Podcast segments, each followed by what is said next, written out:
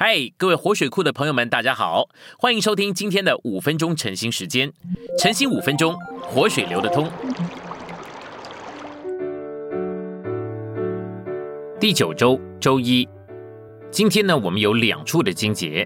第一处经节是士师记二章十一到十二节，以色列人行耶和华眼中看为恶的事，离弃了耶和华他们列祖的神，去随从跪拜别神。就是四维众民的一些神，惹耶和华发怒。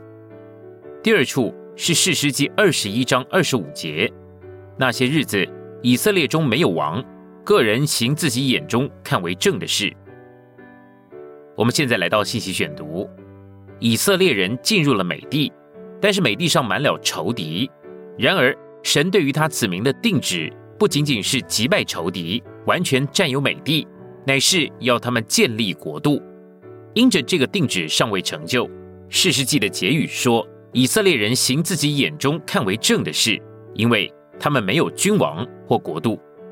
神需要一个国度，使他可以得着彰显。以色列人被领出埃及，经过旷野，他们在那里为神建造帐幕，然后他们进入美地，每一个支派都分得了一部分的美地。在士师记里面，仇敌被击败到某种程度。使得以色列人可以享受美地。虽然如此，事实记却没有神的彰显，因为事实记中没有王，个人都行自己眼中看为正的事。从以色列人出埃及，一直到申言者萨摩尔的时候，也就是到了大卫做以色列全国的王为止，约有四百五十年之久。在这段时期的大部分可以称为士师时代。这个时代里面，以色列人因为不能趋近灭尽。留在迦南地的迦南七族，其必然的结果呢，就是他们渐渐的离弃神，随从了外邦的风俗，跟外邦人通婚，又敬拜别的神。所以神就照着他以前多次警告过的话，把他们交在外邦人的手中。但他们一悔改，神就抚允他们的祷告，借着誓师来拯救他们。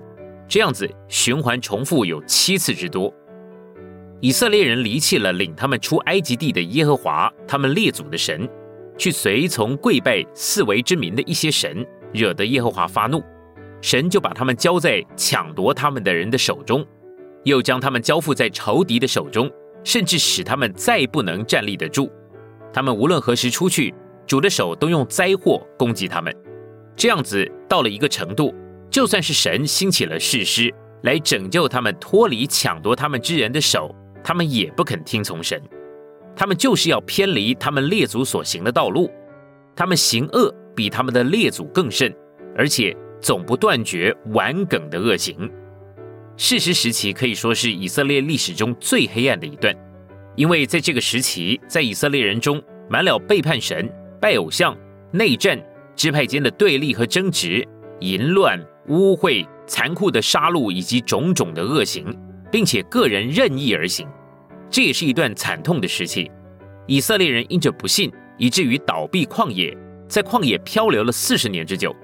他们进到迦南地以后，因着离弃神、拜偶像所带来的失败灾祸，不只是四十年，甚至是十倍于四十年之久。